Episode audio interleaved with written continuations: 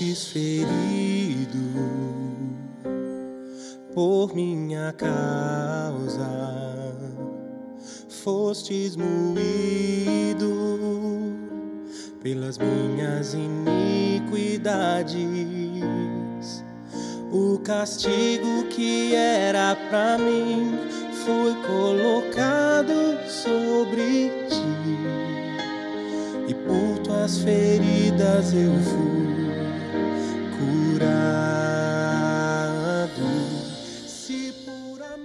Bem-vindo ao podcast de mensagens da Home Church no Japão. Nosso desejo é que essas mensagens alcancem o seu coração e que Cristo seja Senhor e Salvador da sua vida. Para mais informações sobre a igreja, entre na página do Facebook Home Church Japão. Deus te abençoe. Se eu for levado ao fogo por ouvir a tua voz,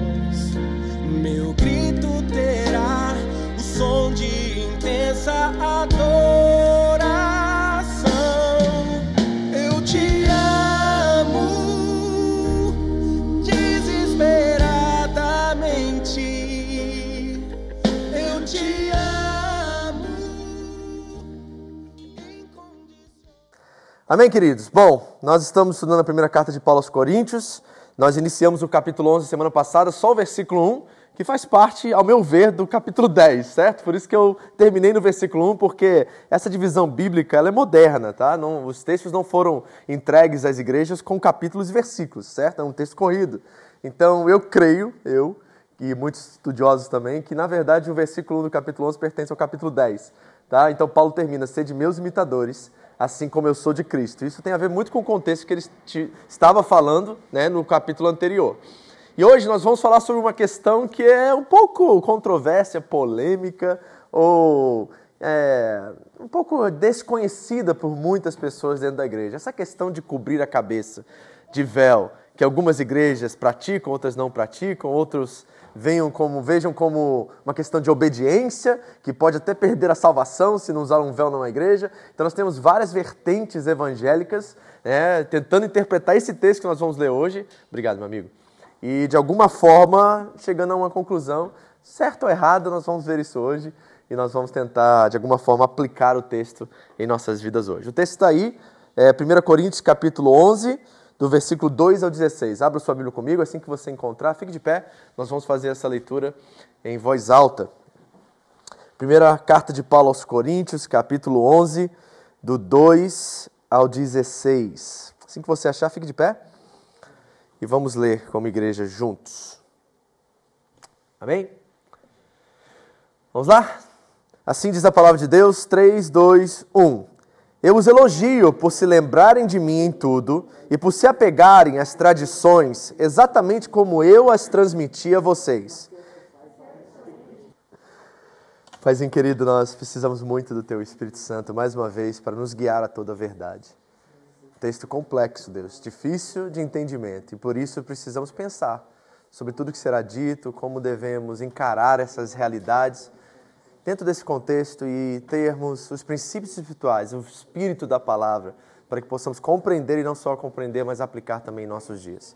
A palavra foi escrita sobre eles, mas para nós. E nós queremos realmente, Deus, que tudo que foi dito aqui faça sentido e venha nos levar a uma prática coerente, algo que seja fiel fidedigno, Senhor, do Senhor em nossas vidas. Que as palavras da minha boca, as meditações do meu coração sejam aceitáveis a Ti, Senhor. Obrigado, Pai, em nome de Jesus. Amém. Amém? Complexo, né? Quem aqui já leu esse texto e ficou meio confuso acerca dessa questão que se deve ou não deve cobrir a cabeça, e essa questão do homem ser a glória, né? a mulher ser a glória do homem, e Cristo, né? e todas essas questões que surgem aqui nessa, Pequena passagem aqui na primeira carta de Paulo aos Coríntios. Bom, para compreendermos isso interpretarmos esse texto, é necessário fazermos uma pequena recapitulação daquilo que nós aprendemos desde o capítulo 8, porque essa é a base que fundamenta tudo aquilo que nós vamos estabelecer aqui como princípio ativo que nos leva a uma prática, embora de forma ressignificada em nossos dias, acerca do princípio que está sendo revelado aqui.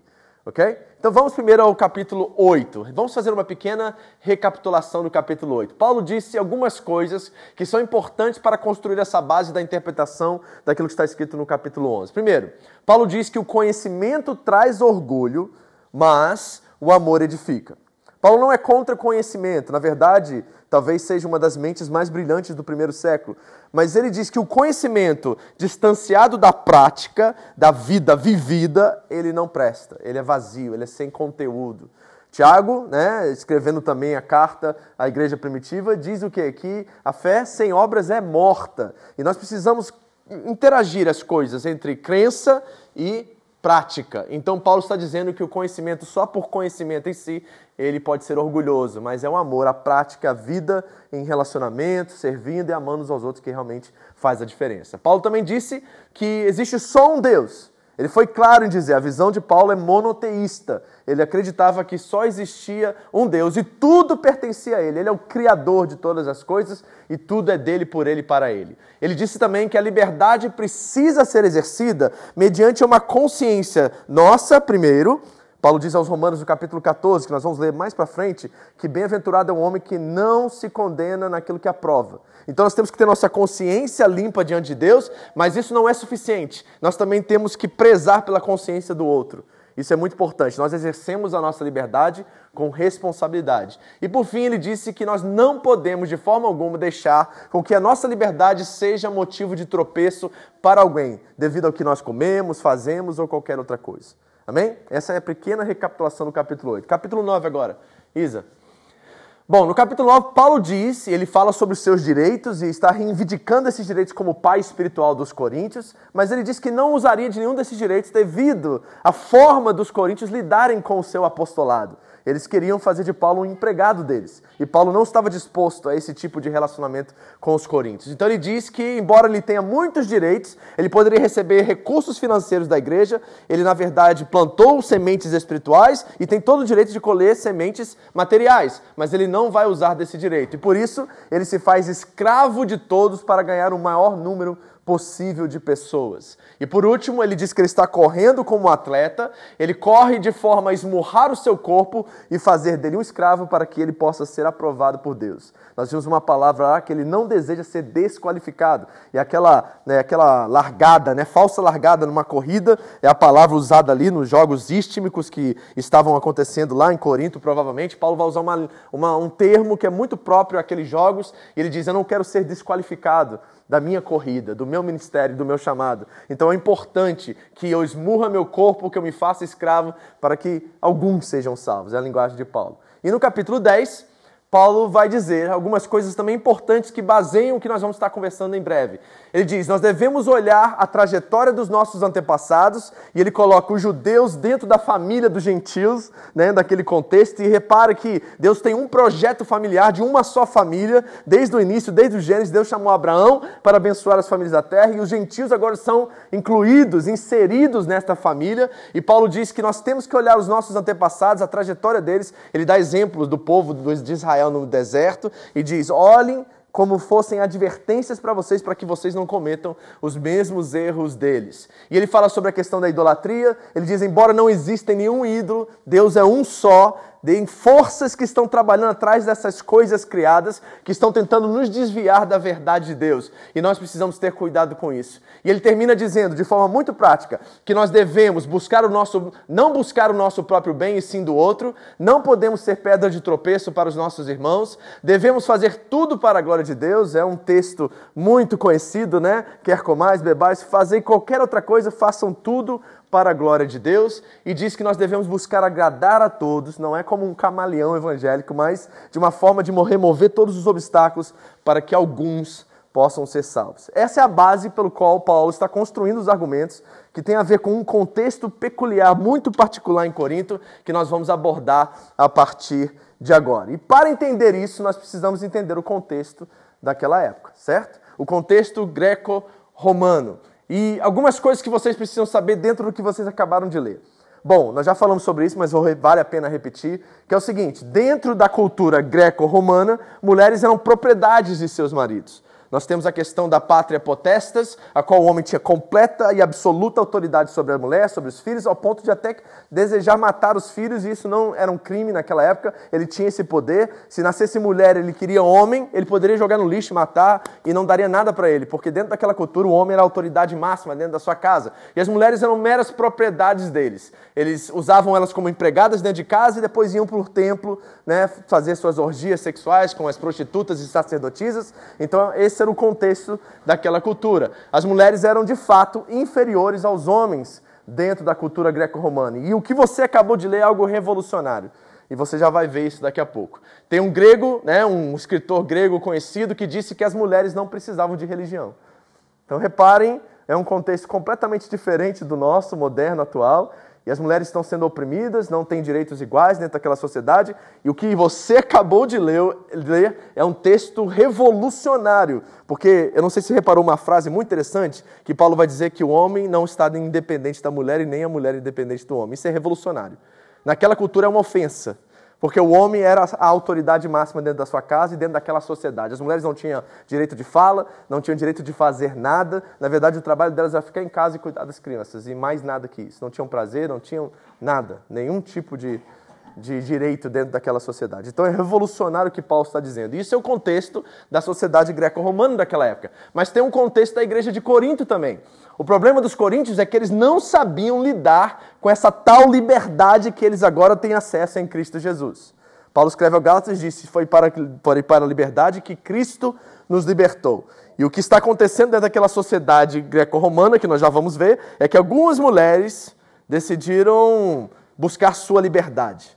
E isso começou a afetar talvez a igreja. Muitos estudiosos deduzem que havia uma certa liberdade com desordem dentro da igreja de Corinto e as mulheres não estavam dispostas a se adequarem aos costumes sociais daquela época e estavam achando-se dona de si mesmas. E Paulo está escrevendo para colocar ordem na igreja, porque nós sabemos que o que está acontecendo aqui na carta aos Coríntios é uma correspondência entre os Coríntios e Paulo. Nós estamos lendo a segunda carta, eles já escreveram e fizeram perguntas a Paulo. E nós estamos tentando deduzir quais são essas perguntas dentro desse contexto. Essa é o estudo, é isso que nós vamos tentar fazer hoje, ok? É uma tarefa difícil, mas vamos lá, eu creio que nós conseguimos fazer isso, amém? Então vamos ao, ao texto. 1 Coríntios 11, 2 diz assim: Eu os elogio por se lembrarem de mim em tudo e por se apegarem às tradições, exatamente como eu as transmiti a vocês. Primeiro elogio de Paulo aos Coríntios na carta. Chegou no capítulo 11, mas chegou, né, gente? Graças a Deus. Paulo tem algo bom a dizer acerca dos coríntios. E o que, que ele tem a dizer? Primeiro, que eles lembram dele. Eles, Paulo está na oração dos coríntios. Isso é muito bom. Saber que tem alguém orando por você como líder espiritual, isso é maravilhoso, gente. Hoje eu recebi uma ligação dessa durante o dia. Pastor, fiquei sabendo que a pastora não está bem. Como é que você está? Posso orar por você? Está tudo bem por aí e tal? Gente, é maravilhoso quando nós, como pastores, recebemos cuidado do rebanho certo? Porque sempre tem essa, esse estigma dentro da igreja de que o pastor está sempre bem e ele não precisa de oração, ele precisa orar por nós. Mas quando isso reverte, é algo extraordinário para mim que me faz, me alegra muito o coração de saber que nós estamos cuidando uns dos outros. E Paulo sente esse cuidado dos coríntios. Paulo está elogiando eles pelo cuidado que eles têm, por se lembrarem dele em tudo. Mas tem algo especial nesse texto. Ele diz assim, ó: Eu elogio vocês mais ainda porque vocês se apegaram às tradições exatamente como eu as transmiti a vocês. Que coisa é essa de tradição, Paulo? Então, Paulo está nos dizendo aqui que tem certas coisas que foram passadas a ele, que agora ele está passando aos coríntios, a qual os coríntios entenderam e estão aplicando em suas vidas. Isso nós chamamos de tradição. Okay? Então, repare essa foto aqui que vai mostrar mais ou menos o que eu quero dizer são os nossos avós, bisavós, nossos pais, as gerações passadas que vão transmitindo valores e princípios, a qual são passados de geração em geração, e coisas boas. E eu não estou falando nem num contexto religioso. Você que teve um pai que não era cristão, não seguia Jesus Cristo, talvez ele passou muitos bons hábitos, bons costumes, coisas boas a você, que você agora automaticamente, porque aquilo fez bem a você, está automaticamente transmitindo isso aos seus filhos. Quem aqui tem uma recordação boa de algo que seu pai ensinou a você, que é um bom costume, uma coisa boa? Certo? Todos nós temos algum exemplo. Por pior que o nosso pai for, ele sempre, uma coisa boa ele passou. E muitas das vezes nós começamos a reparar na forma que tratamos nossos filhos, que nós somos praticamente iguaizinhos a eles. Né? Até o jeito de falar às vezes é igual. certo? Então tem coisas boas. O problema é quando essa tradição se transforma em tradicionalismo. Olha o que Pedro disse à igreja primitiva. Ele disse assim: Olha, pois vocês sabem que não foi por meio de coisas perecíveis, como prata ou ouro, que vocês foram redimidos da sua maneira vazia de viver. Peraí, que coisa é essa?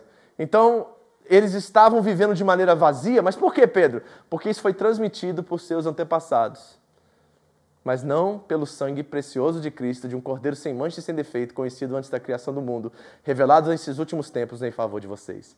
Então tem coisas, Pedro está dizendo, que são boas, que são transmitidas pelos nossos antepassados, e coisas que são ruins.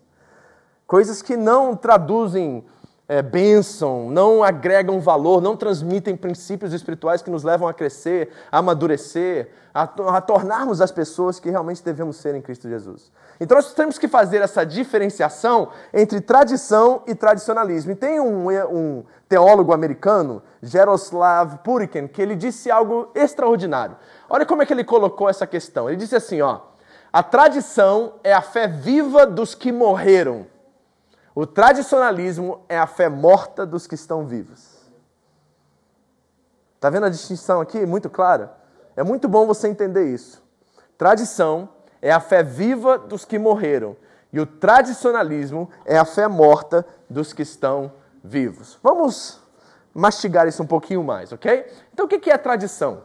Tradição são aqueles princípios espirituais que nos transformam a imagem de Cristo e nos tornam, portanto, mais humanos e mais parecidos com o Senhor. Por exemplo, nós temos a tradição do Sermão do Monte de Jesus. É um texto de uma pregação de Jesus que foi passado de geração em geração e hoje está na sua Bíblia, a qual nós devemos olhar para aquilo e identificar que aquilo, ou aqueles princípios espirituais ali, são, na verdade, evidências daqueles que pertencem ao reino e estão no discipulado de Jesus Cristo os pacificadores, os misericordiosos, os pobres de espírito, são evidências de pessoas que vivem de acordo com as tradições que foram passadas de geração em geração. O Evangelho de nosso Senhor Jesus Cristo é uma tradição, uma boa notícia que foi passada. Lá na primeira carta de Paulo aos Coríntios, capítulo 11, agora em diante, Paulo vai dizer assim: aquilo que eu recebi, transmiti a vocês. E ele vai falar sobre a Santa Ceia do Senhor, que é uma tradição, de certo aspecto que vai ser passado, porque é uma coisa que foi passada por Jesus para os apóstolos, dos apóstolos para as igrejas e das igrejas até nós. Então são coisas boas que vão passar. Então a tradição é boa, amém? Eu sei que a palavra tem uma conotação pejorativa nos nossos dias, mas tem tradições que são muito boas. E nós precisamos manter essas tradições. Posso dar um exemplo de uma? Tem alguns de vocês que até hoje ligam para os seus pais e dizem: benção pai, benção mãe. Não, acho maravilhoso. Eu acho lindo.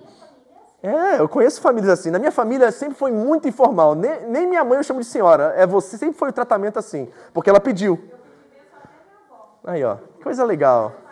Os seus pais não, eles não passaram essa tradição, tá vendo? E eu tenho pessoas que eu conheço na minha, no meu ciclo de amizade que fazem isso até hoje, com 50, 60 anos. Eu acho lindo isso, gente. É um reconhecimento da autoridade, um reconhecimento do valor que essa pessoa tem para você. É maravilhoso isso, não é? E nós deveríamos dar continuidade a essa tradição. Pena que não tive e não passei isso para minhas filhas. Mas eu passaria, Fabiano. Com certeza. Porque é bonito. Eu acho que é bonito. É um reconhecimento que aquela pessoa tem valor na sua vida. Isso é boa tradição, tá entendendo? Agora, tem a questão do tradicionalismo. O que é tradicionalismo, pastor? É a religião morta que, primeiro, segrega, ela nos coloca em tribos. Cada um tem sua língua, sua vestimenta, sua forma de agir, sua conduta e seu costume. É isso que o tradicionalismo faz, né? Então, por isso que nós temos tantas milhares de vertentes de evangélicos nos nossos dias e católicos também. Dizem que dentro do evangelicalismo são 33 mil vertentes diferentes. Dentro do catolicismo, 7 mil por aí, tá? Só para você entender, acho que os católicos são uniformes? Não são também não, tem várias vertentes do catolicismo também. Mas por que isso aconteceu? Porque cada um acabou segregando-se em suas próprias tribos, com as suas próprias línguas, seus próprios conceitos, sua própria teologia, e aí vai segregando. Né? Isso vai formando esse tipo de tradicionalismo. Em alguns aspectos isso é bom, porque revela a ortodoxia, a verdade, que muitos estão desviando dessa verdade, é bom manter o padrão, mas em outros aspectos não é muito bom, certo? Estabelece ritos e conceitos vazios, e o que isso nos faz, esse tradicionalismo? Na verdade, nos torna fantoches nas mãos de homens inescrupulosos, certo? Eu botei como exemplo aqui, eu, eu vou usar o evangeliquez, e essa linguagem que nós temos, que nós usamos, que às vezes estamos conversando com pessoas que não são da nossa, do nosso, da nossa tribo, e nós estamos usando essa língua que eles não entendem. E isso, na verdade, é puro tradicionalismo, porque isso não remete valor, isso não ensina, isso não edifica ninguém. Isso simplesmente é algo que nós adotamos como costume, mas que é vazio de sentido e vazio de propósito. E nós precisamos, de, a qualquer custo, abandonar qualquer tipo de tradicionalismo. Okay? Nós já vamos trabalhar isso um pouquinho melhor. Então, o que, que os coríntios estão perguntando a Paulo? A pergunta dos coríntios é a seguinte: Paulo, quantas mulheres na igreja é necessário que elas cubram suas cabeças durante o culto? Essa é a pergunta que nós não temos na primeira carta, a qual Paulo está tentando responder agora, dentro dos aspectos culturais, contextuais, sociais e espirituais que aquela igreja está vivendo. Então vamos ver a resposta de Paulo mais uma vez. Ele diz assim, ó: Quero, porém, que entendam que o cabeça de todo homem é Cristo, e o cabeça da mulher é um homem, e a cabeça de Cristo é Deus. Todo homem que ora ou profetiza com a cabeça coberta desonra sua cabeça. E toda mulher que ora ou profetiza com a cabeça descoberta desonra a sua cabeça, pois é como se estivesse rapada. Se a mulher não cobre a cabeça, deve também cortar o cabelo. Se, porém, é vergonhoso para a mulher ter o cabelo cortado ou rapado, ela deve cobrir a cabeça. O homem não deve cobrir a cabeça, visto que ele é a imagem e glória de Deus. Mas a mulher é a glória do homem. Pois o homem não se originou da mulher, mas a mulher do homem. Além disso, o homem não foi criado por causa da mulher, mas a mulher por causa do homem. Por essa razão e por causa dos anjos, não me pergunte sobre isso. Essa questão de por causa dos anjos, eu vi 35 diferentes interpretações acerca disso. Ninguém sabe quando a gente chegar lá, gente pergunta para o Paulo, tá? Não vou nem tentar responder isso para vocês. Certo? A única conclusão que eu cheguei foi o seguinte: quando a igreja está adorando, quando a igreja está diante da palavra, os anjos estão presentes, e de alguma forma é um sinal de respeito quando as mulheres estão com a cabeça coberta daquele, dentro daquele contexto, adorando a Deus por causa dos anjos e por causa da congregação e por causa do ambiente do que está acontecendo espiritualmente ali. Essa é a única conclusão que tem é, uma simetria entre as interpretações que eu descobri, mas ninguém sabe o que, que Paulo está dizendo aqui quando ele fala sobre os anjos, ok? Tem várias interpretações. Mas a mulher deve ter sobre a cabeça um sinal de autoridade. O versículo 10 é o chave.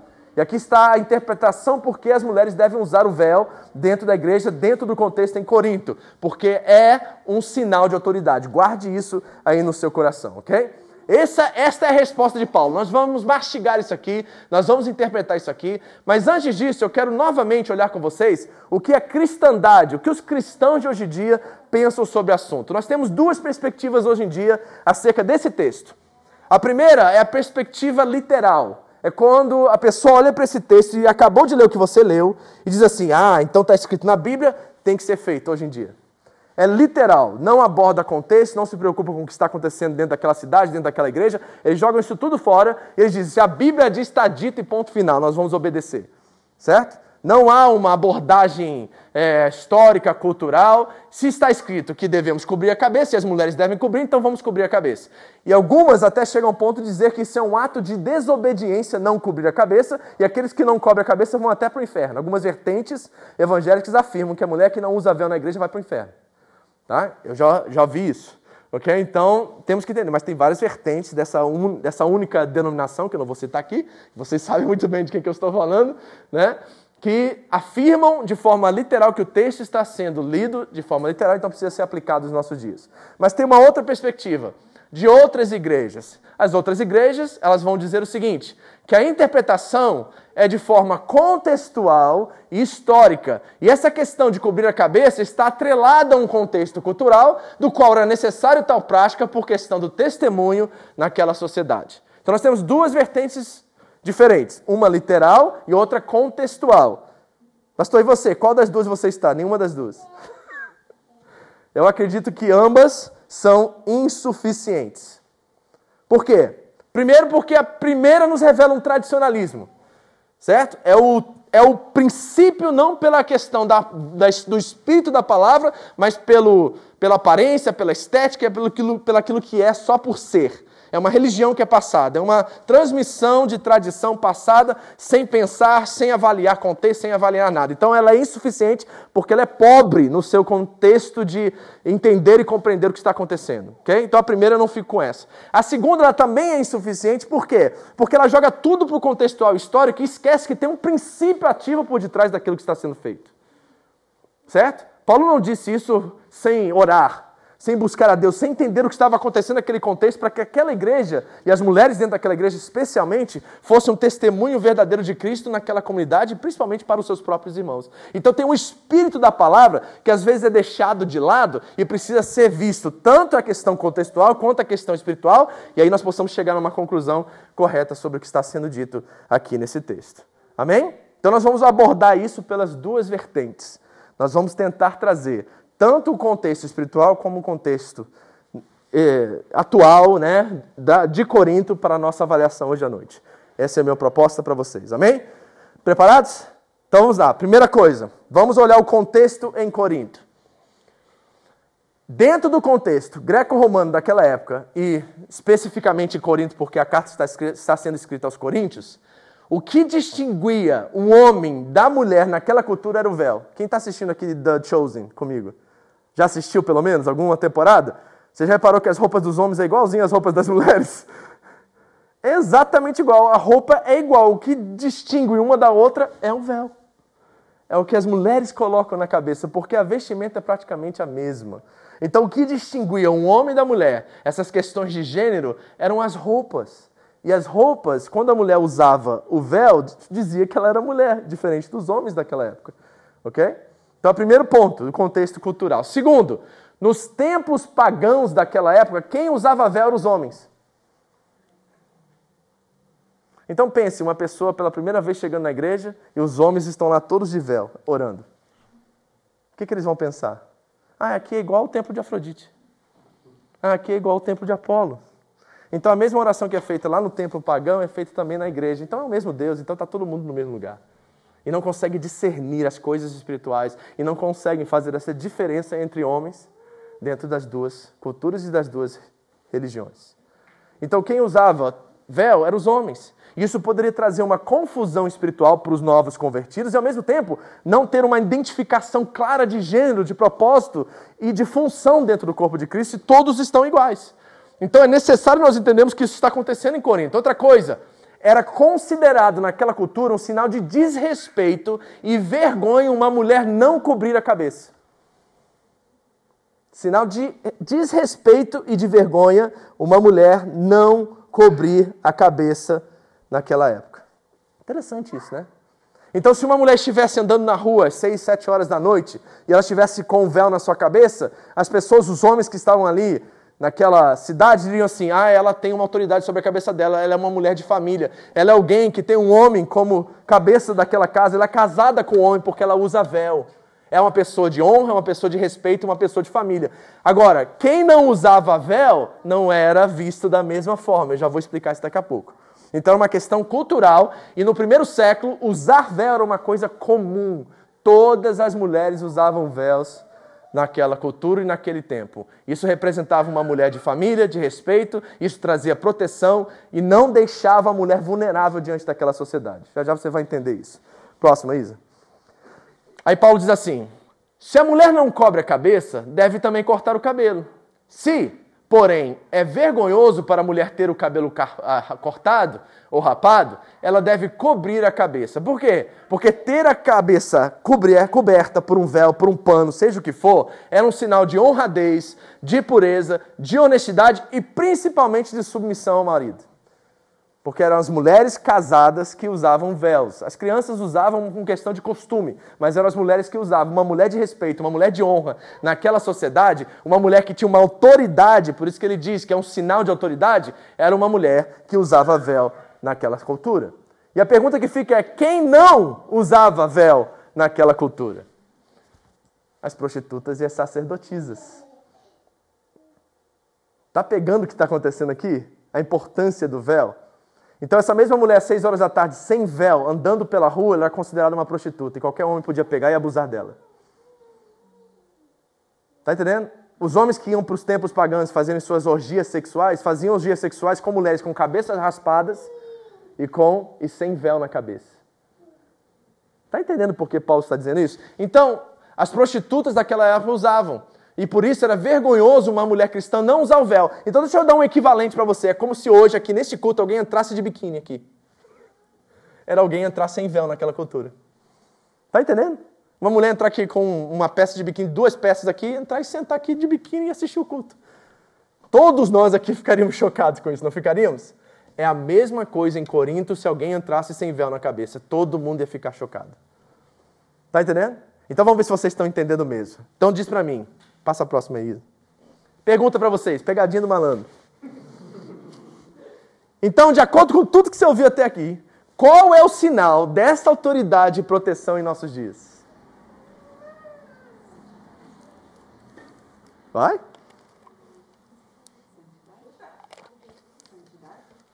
Vai. Santidade.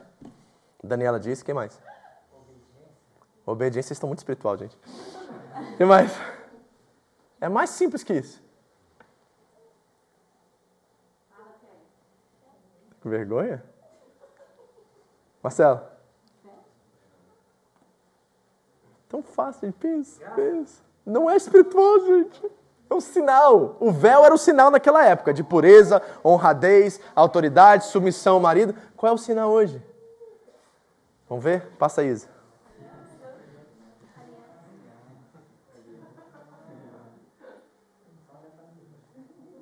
Os adolescentes jovens caçadores, quando eles vão buscar a sua namorada, a primeira coisa que eles olham para onde? Porque é o sinal da autoridade é o sinal da aliança, é o sinal da família, é o sinal do casamento. Então, reparem, eu dei essa deixa hoje pela manhã e os homens ficaram assim, né, de boca aberta comigo, falaram assim: se você não usa aliança, você não tem um sinal de autoridade sobre a sua vida. E você está vulnerável às tentações, ainda mais vulnerável às tentações do inimigo. Porque esse é o sinal hoje, na nossa sociedade, que um homem e uma mulher estão ligados um ao outro e são sinais de honra, pureza e respeito. É a mesma coisa que o véu no primeiro século, gente. E outra coisa, eu vou além disso, não é só o anel, mas é também a decência na forma de vestir. Porque naquela cultura as sacerdotisas e as prostitutas não estavam nem aí para a roupa que elas usavam. Elas raspavam a cabeça e iam para a rua se mostrar aos homens. E quando Paulo começa a falar sobre costumes e conceitos dentro da igreja cristã, ele vai olhar para esses sinais e dizer assim: uma mulher de respeito, uma mulher de honra, uma mulher submissa ao seu marido, uma mulher de família, uma mulher que ela preza por sua aparência, ela não é uma defraudadora, ela não gera em outros um sentimento que não pode ser suprido. Então use o véu, porque dentro daquela cultura, dentro daquela sociedade, é motivo de honra, respeito uma mulher usar o véu. Eu diria a mesma coisa para vocês: usar uma aliança, homens. Eu sei que alguns trabalham com as mãos e fica tudo né, inchado e não consegue colocar aliança. Arruma um colar, bota aqui, dá algum sinal de que você é uma pessoa casada. Ainda mais aqui no Japão, que a coisa é tão complicada e tão sensível, nós precisamos estar mostrando como um outdoor o tempo todo que nós somos homens e mulheres de família, nós temos um marido, temos um cônjuge que está sobre nós e nós temos uma autoridade que é Deus sobre a nossa casa. É o véu, gente. É isso que está acontecendo. E é por isso que nós não usamos véu na home church, porque a gente tem aliança no dedo. E os solteiros, quando eles casarem, eles vão ter um sinal também quando isso acontecer. Certo? Esse é o contexto, é assim que a gente aborda, porque nós não estamos olhando simplesmente a estética da coisa, véu ou não véu. Nós estamos tentando entender o espírito, o princípio por detrás daquilo que transmite valor. Porque senão nós estamos usando meramente de tradicionalismo e não da tradição que ela é boa, valorosa e útil, beneficial para todos nós. E todos nós temos sinais aqui. Eu estou usando o anel no casamento e a decência na forma de vestir dentro do corpo de Cristo e no mundo também, não é só na igreja como sinais, mas tem outros sinais aqui no Japão. Por exemplo, quer ver um costume que nós temos que você nem repara hoje, você faz inconscientemente? Tirar seu sapato quando você chega na casa de alguém. Esse é um costume, é uma tradição que é passada de geração em geração. Eu tinha esse costume com a pastora lá nos Estados Unidos. Ninguém entrava na nossa casa de sapato. Por quê? Porque a gente prezava pela higiene. Não tinha nada a ver com tradição, mas era um bom costume. Certo? Então nós precisamos pensar a Bíblia dentro do seu contexto, mas sem esquecer o princípio que está sendo revelado atrás de tudo isso. É isso que está acontecendo aqui. Quais são os sinais hoje? Que você pode mostrar dentro da sua fábrica, se você é uma pessoa, uma mulher solteira, um homem solteiro, uma mulher casada, um homem casado, que vão mostrar dentro daquele contexto que você convive, um contexto tenso, um contexto mundano, de caos, de dificuldade, que você é uma pessoa de valor, de honra, de respeito. Você tem que pensar sobre isso. Às vezes a nossa linguagem, às vezes a nossa forma de agir, a nossa forma de conversar certas conversas que nós, como homens casados, jamais deveríamos conversar, está traduzindo para essas pessoas valores que não são valores do reino, que não são aquilo que Cristo nos ensinou. Então nós precisamos pensar sobre isso, amém? E Paulo estabelece isso debaixo de princípios. Paulo não está dizendo assim, ó, usa véu ou não usa véu. Paulo não é um tradicionalista. Paulo não está dizendo assim, ó, então todo mundo usa véu porque eu estou mandando e eu sou pastor. Não. Paulo estabelece princípios espirituais para que isso seja uma prática no seio da igreja. Vamos lá, primeiro deles que Paulo estabelece. Passe. Mais um, Risa. Origem. Paulo, por que, que a mulher deve usar véu dentro daquela cultura e dentro daqueles costumes? Porque o homem não foi feito da mulher, e sim a mulher do homem. Paulo vai dizer que é uma questão de origem. Pastor, mas por que, que Deus escolheu fazer o homem primeiro e não a mulher? Não sei. Tenho a mínima ideia. Eu só sei que ele sabe mais do que eu, então ele decidiu fazer desse jeito. Então eu confio mais na, na capacidade dele de saber o que ele está fazendo do que eu de entender o que ele está fazendo. Não tem resposta para isso. Deus quis fazer o homem primeiro e colocou o homem como líder da sua casa e autoridade sobre o seu lar. Às vezes eu duvido disso na minha própria vida. Às vezes eu não sou isso que eu devia ser. Mas é assim que Deus quis. É assim que Deus estabeleceu. Então Paulo estabelece isso como uma questão de origem, esse primeiro princípio espiritual. Segundo princípio espiritual, propósito. Porque também o homem não foi criado por causa da mulher, e sim a mulher por causa do homem. Agora, esse por causa do homem não é uma questão de necessidade, mas de insuficiência. Tá? É engraçada a palavra hebraica que é usada para descrever o casal. Adão é humanidade. Eva é vida. Quando os dois se unem, eles se tornam vida humana. Completos. Ali está o verdadeiro ser humano, quando os dois se tornam uma só carne. Um sem o outro não é vida humana um sem o outro é insuficiente. E por isso que o casamento é uma benção e nós precisamos prezar por ele. Então, é uma questão de propósito. Deus colocou porque a mulher seria uma auxiliadora, seria uma bênção para o seu marido, seria importante para completá-lo no propósito de Deus para aquela casa. Segundo o princípio espiritual, propósito. Terceiro, ordem e autoridade. Olha o que ele diz. Quero, porém, que entendam que o cabeça de todo homem é Cristo. É a ordem que Deus estabeleceu. Nós somos sujeitos a Cristo e fazemos tudo aquilo que Cristo nos manda fazer dentro do nosso casamento. E o cabeça da mulher é o homem, e o cabeça de Cristo é Deus. Deus. Agora, pastor, como é que eu entendo essa questão da submissão? Nós já falamos um mês todo sobre família e você pode rever esses áudios e, e, ver o que nós falamos sobre as funções no casamento e tudo mais. Mas o que eu quero dizer é o seguinte: a submissão da mulher está condicionada à submissão de Cristo. E Cristo, sendo da mesma essência do Pai, exata imagem dele, da mesma substância, sendo igual a Deus, ele se submeteu ao Pai. E isso, então, isso revela que a submissão é um conceito de honra, de beleza e de maravilha. E se Cristo, sendo da mesma imagem de Deus, igualzinho a Deus, se submeteu ao Pai, você precisa entender isso e disso extrair todo o conceito de submissão que deve existir no seu casamento. Primeiro, o princípio é: submetei-vos uns aos outros no temor do Senhor. E segundo, o homem deve se submeter a Cristo e a mulher se submeter ao homem. É uma questão de ordem. Gente, qualquer sociedade sem uma hierarquia funcional se torna um caos, se torna anarquia. Toda sociedade civilizada tem uma estrutura hierárquica, hierárquica funcional que funciona e se estabelece para que haja ordem. E Deus também é um Deus de ordem. Então ele estabeleceu certas coisas para que haja ordem no casamento. Agora, por que, que isso é tão importante? Gênesis 2, 20 e 25 diz assim: Todavia, não se encontrou para o homem alguém que o auxiliasse. Essa palavra auxiliasse ela é muito sensacional. E lhe correspondesse. Então o Senhor Deus fez o homem cair em profundo sono. Vocês conhecem essa história aqui, né? Agora, essa palavrinha auxiliar-se, ela é muito tremenda. Passa, Isa, para o próximo. É a palavra ezer. E o que, que essa palavra ezer significa no hebraico original? Ela é tão tremenda que as outras vezes que ela aparece na Bíblia Sagrada, ela descreve somente a Deus e nenhum outro personagem. Quando Deus vai se auto-intitular de alguma coisa, ele se chama de Ezer. E esse foi o título que ele deu à mulher. Por quê, pastor? Porque nós temos que entender um pouquinho de contexto também. Deixa eu explicar para vocês, para vocês entenderem. No contexto ocidental, quando você paga por um serviço, você é mestre e essa pessoa é teu servo. Então você contrata uma pessoa para fazer uma função de encanador. Aí você contrata, paga para o cara vir consertar o cano na sua casa. Essa pessoa no Ocidente, tá? no mundo ocidental, ela vem e você é senhor sobre ela porque você tem condições e recursos para pagar ela. Então ela está prestando serviço, ela obedece a você porque ela está se recebendo para isso. Isso é Ocidente. No Oriente é o oposto. Quem tem capacidade é maior. Quem tem talento e, e tem o recurso de fazer aquela obra é senhor sobre aquele que está pagando. Então, quem paga é inferior àquele que está fazendo serviço, porque aquele tem o dom e o talento de fazer isso. Quando Deus chama a mulher e cria mulher, ele chama ela exatamente desse nome, Ezer.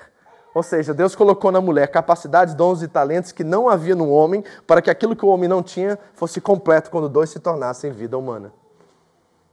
E todas as vezes que Deus é conhecido na Bíblia por essa mesma frase, é o próprio Deus que está dizendo alguma coisa acerca de si mesmo. Então repare como é que a mulher recebe o seu lugar de honra, o seu verdadeiro lugar de dignidade e de valor. É isso que o texto está dizendo. Paulo não está diminuindo a função nem diminuindo as mulheres em Corinto. Ele está levantando elas e dizendo: vocês são mulheres de honra. E dentro dessa sociedade vocês precisam adotar certos costumes que traduzem, que remetem essas tradições que transmitem honra, valor e respeito. Paulo diz lá em versículo 11 e 12: No Senhor, todavia, a mulher não é independente do homem, nem o homem independente da mulher. Pois, assim como a mulher proveio do homem, também o homem nasce da mulher. Mas tudo provém de Deus. Eu estava brincando com alguns dos casais que vão casar nos próximos meses aí, né? O Dodô e a Debinha estavam lá pela manhã. Aí eu disse assim: tá vendo? Casou, meu irmão, acabou sua liberdade. Então você tem um dia para pensar muito bem. Porque a partir de amanhã você já não é dono de si mesmo, você não faz o que você quer, vocês são dependentes uns dos outros, porque não há independência no casamento de acordo com a vontade de Deus. Então, quando o homem diz sim, a mulher diz não, é não. Quando a mulher diz sim, o homem diz não, é não. Está entendendo? A liberdade vai embora quando nós estamos num relacionamento a dois, em Deus, porque tudo provém dele. Então nós precisamos entender os princípios que estão sendo revelados aqui. E aí Paulo termina dizendo assim: Mas, olha como é que é lindo o evangelho, como a autoridade de Paulo, ela é muito democrática nesse sentido assim, sabe? Ele vai dizer assim, ó, mas diante de tudo que eu falei para vocês sobre a questão do véu, de cobrir a cabeça, não cobrir a cabeça, se alguém quiser fazer polêmica, ou seja, Paulo está nos revelando que essa questão do véu é de segunda categoria, tá vendo? Paulo não está dando um mandamento, nenhuma ordem, olha, tem que ser assim, ponto final. Não é dizer assim, olha, eu estou mostrando para vocês o valor e o princípio espiritual por detrás dessa coisa do véu aqui. Vocês pegam isso ou não, os líderes aí decidem o que vocês vão fazer com isso, mas ao meu ver, sendo eu pai espiritual de vocês e tendo discernimento, eu digo que assim vocês deveriam se comportar dentro desse contexto e dentro dessa sociedade. Mas eu não sou alguém que causa polêmica. E se alguém quiser fazer polêmica a esse respeito, nós não temos esse costume, nem nas igrejas de Deus. Olha, aqui nas igrejas a qual eu estou cuidando, a gente tem certos costumes que são tradições, que são passadas, que traduzem valores, que agregam valores, a qual vocês deveriam imitar nossa forma de viver, porque assim é que funcionam as igrejas de Deus. É baseado nesses princípios. Amém? Paulo deixa a decisão nas mãos dos líderes em Coríntios e que eles usem de bom senso e decência, usando da liberdade com responsabilidade. É uma questão de bom senso, gente.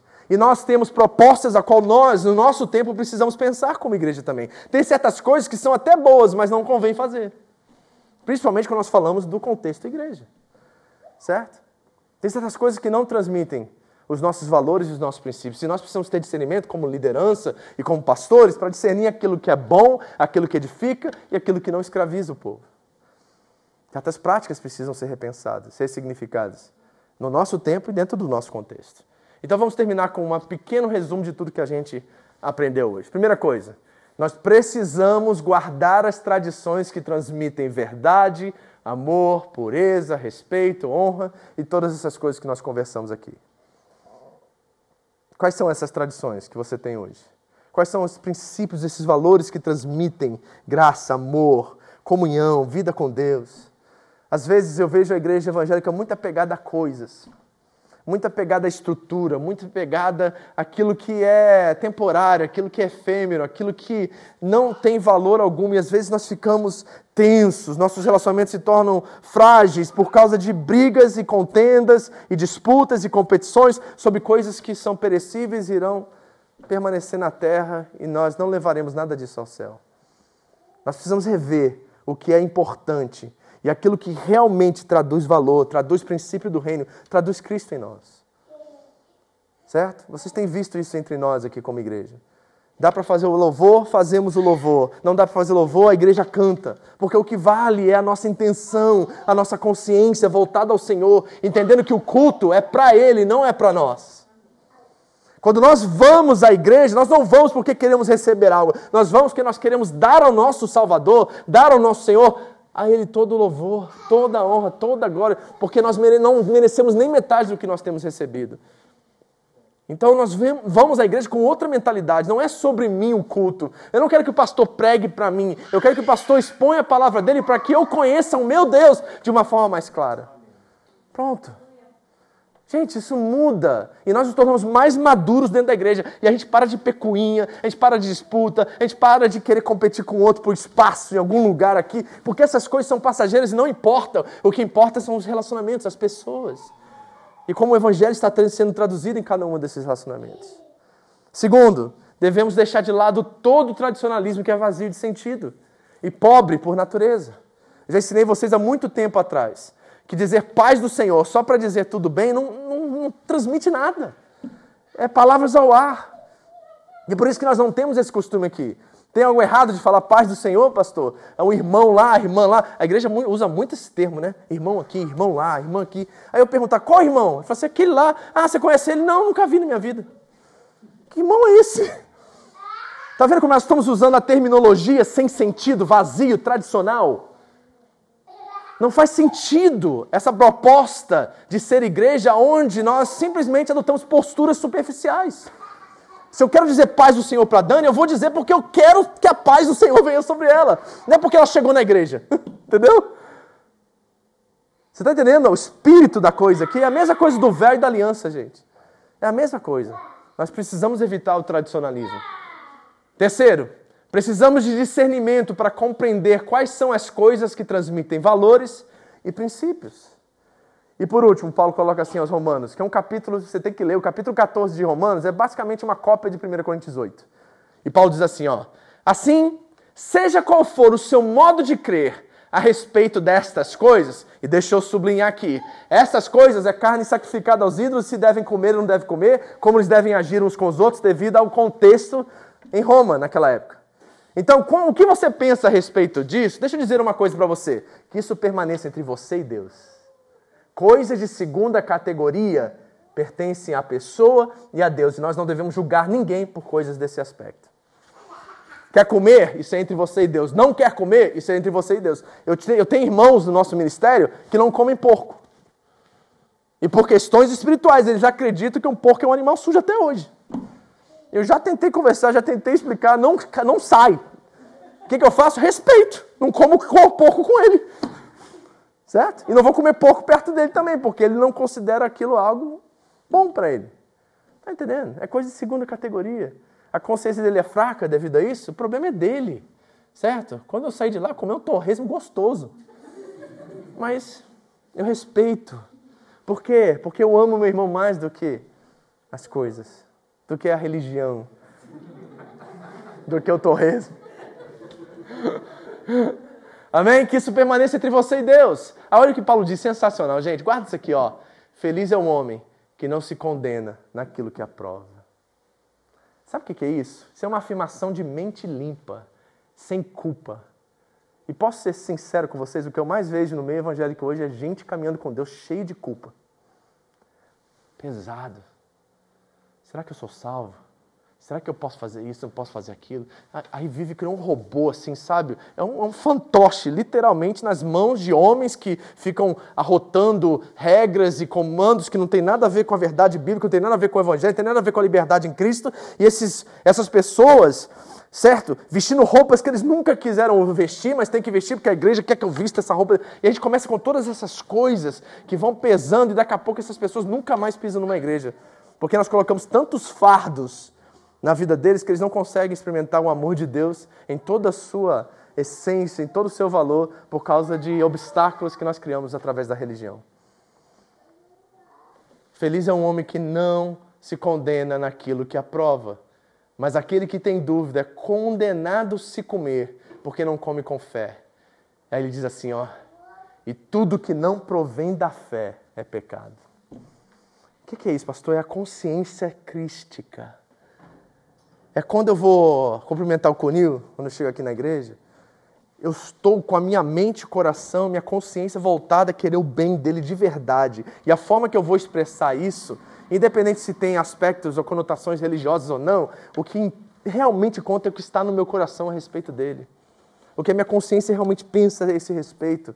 Porque ela não está condenada porque eu tenho que falar certa forma ou de certo jeito, mas porque eu estou transmitindo um valor que é verdadeiro para mim. Nós temos que voltar a sermos sinceros. Nós vamos ler em breve alguns versículos muito interessantes. Aos Coríntios, na segunda carta, Paulo diz assim: Eu temo que a astuta serpente roubou a simplicidade e a sinceridade em vocês. Nós perdemos a simplicidade. Por quê? Porque nós adotamos, sabe, toda essa linguagem que nós pensamos ser espirituais e isso está nos causando a ficarmos cada dia mais tribais e mais distantes uns dos outros. Nós temos que valorizar aquilo que realmente tem valor. Nós temos que deixar que a nossa fé seja autêntica. Paulo diz que esse é o nosso verdadeiro culto racional. A palavra racional no grego ali é verdadeira, autêntico. É isso que faz nos conhecer a boa, perfeita agradável vontade de Deus. Amém, amados? Então a pergunta que eu tenho para você, para a gente terminar, é: você é uma pessoa que entende tradição ou vive tradicionalismo? Deu para entender o véu? E aí, alguém vai ter que comprar aliança essa semana? os homens. A mulherada que os homens não usam aliança já está assim, ó. No. Tava assim para mim, eu pregando e a mulherada.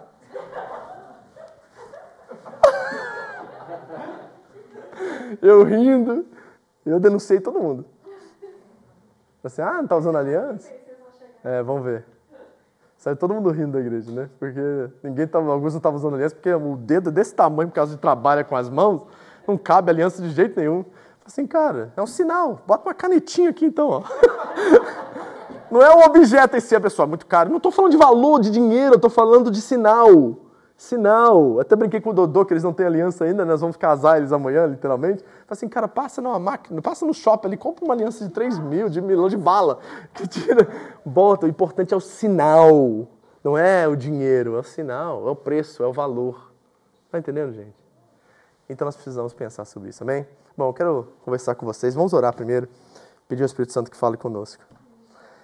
Pai querido, obrigado por esta noite, obrigado por esta palavra que, embora pensamos estar tão distante de nós, na verdade está mais próximo do que imaginamos. Que nós possamos agora, Deus, discernir quais são os valores e princípios da nossa fé que transmitem aquilo que cremos, que está conectado com aquilo que vivemos, e que possamos, de certa forma, mostrar ao mundo, Deus, uma nova forma de viver, uma nova criação, uma nova humanidade. É o véu para os coríntios, é aliança para nós. São outros sinais também, Deus. A decência, a forma que nós nos comportamos, mas ainda fora da igreja, né, Deus? Porque aqueles grupinhos que se formam em fábricas, no nosso prédio, em lugares onde homens falam palavras torpes, onde falam de sexualidade, onde abusam, manipulam, e às vezes nós estamos ali na roda dos escarnecedores, esquecendo que nós somos talvez o único sinal do reino de Deus que eles irão ver.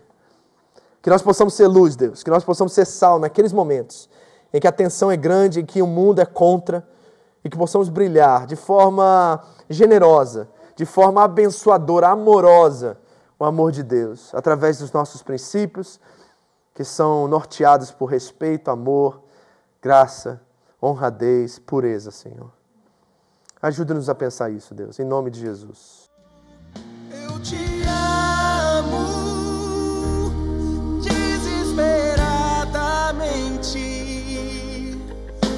te amo incondicionalmente. Muito obrigado por ouvir essa mensagem. Foi um prazer ter você conosco. Entre em contato Home Church Japão no Facebook. Nos deixe saber como Jesus transformou a sua vida. Deus te abençoe. Tudo que eu fizer será tão pouco para retribuir. Eu te amo.